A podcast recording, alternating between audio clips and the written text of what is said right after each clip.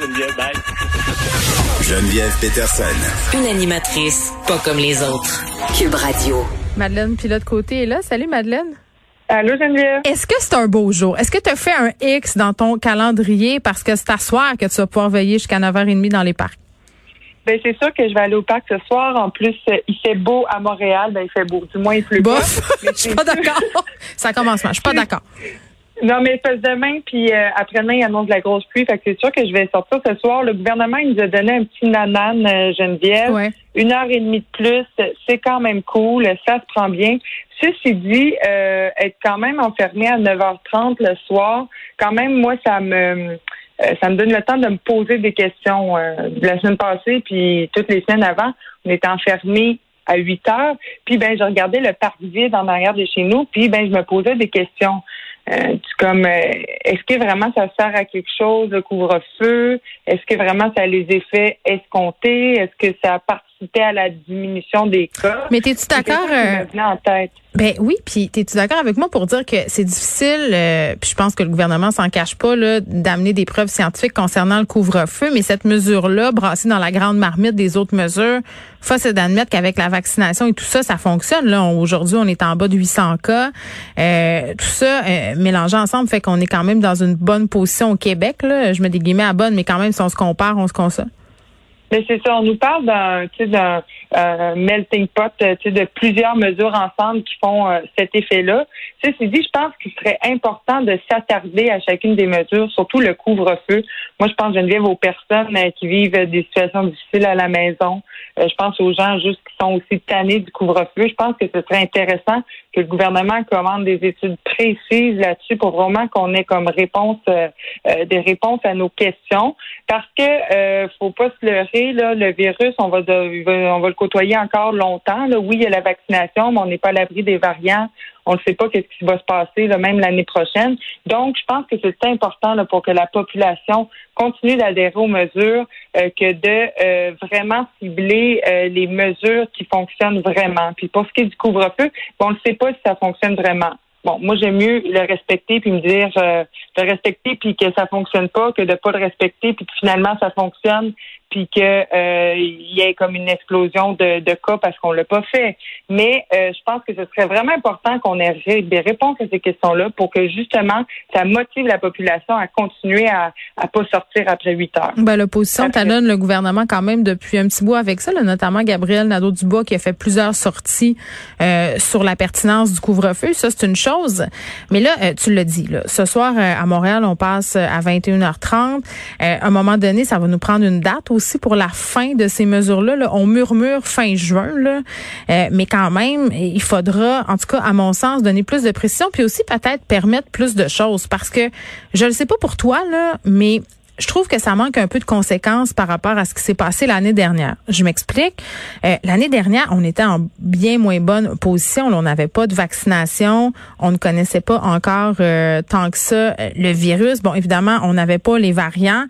Et on avait permis quand même aux gens pendant l'été de se réunir sur les terrains privés. Tu sais, tu te rappelles, on avait le droit, euh, je me rappelle plus, là, je pense que c'était quelque chose comme six personnes ou, euh, quatre, ou quatre foyers. Bon, je retiens pas par cœur là, parce que ça a tellement changé.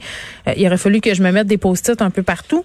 Mais on avait le droit à tout ça. Tu sais, là, en ce moment, on n'a pas le droit d'aller euh, sur un terrain privé, de faire des réunions, par exemple, sur une terrasse ou sur une cour arrière. L'hiver, je pouvais comprendre, Madeleine, pour vrai, là, parce que le risque de rentrer est grand. Là. Tu sais, avec les enfants, ils ont froid, puis on, on, nous a présenté ça comme excuse aussi plusieurs fois au point de presse, puis je le comprenais. Mais là, en ce moment, euh, de ne pas le permettre alors qu'on peut euh, se mettre un masque, désinfecter, rentrer, euh, toucher à rien, sortir, rester dehors, je vois pas pourquoi on enlèverait aux gens le droit de se réunir sur leur propriété.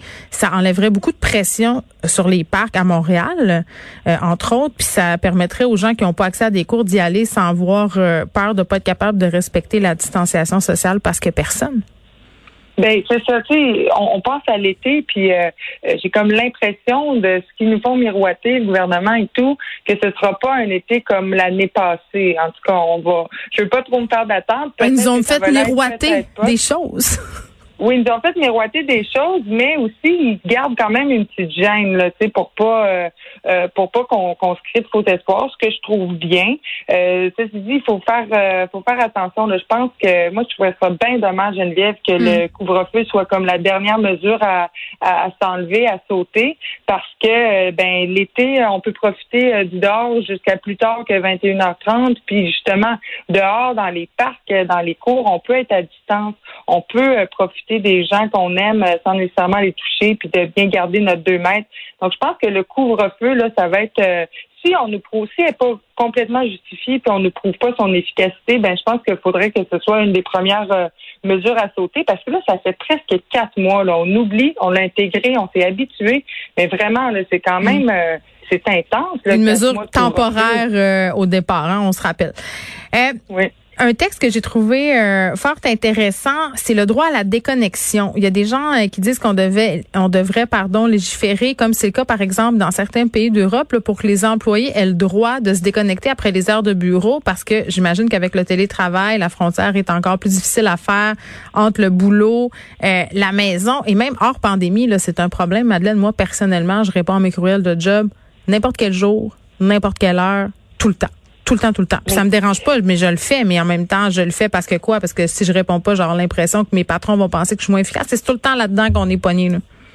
Ben oui, de toujours répondre le plus vite possible. Puis justement, le télétravail, ben ça, ça réactive cette espèce de faux mot-là, hein, la peur de manquer quelque chose, Ouais. euh, tu sais, qui peut être associé comme à des événements, mais aussi associé au travail, justement, de vouloir répondre le plus rapidement possible, euh, vouloir avoir l'air euh, hyper efficace euh, à son affaire. Mais on a une vie, hein, faut la respecter. Toi, tu as des enfants, moi j'en ai pas, mais faut que je m'occupe de moi, faut que je m'occupe de ma relation avec mon chum, faut que j'ai du temps pour moi-même aussi, pour vivre, là, parce que mon, mon travail, oui, c'est une grande partie de ma vie, mais c'est pas toute ma vie. Fait que ça fait trois ans que le gouvernement fédéral en parle.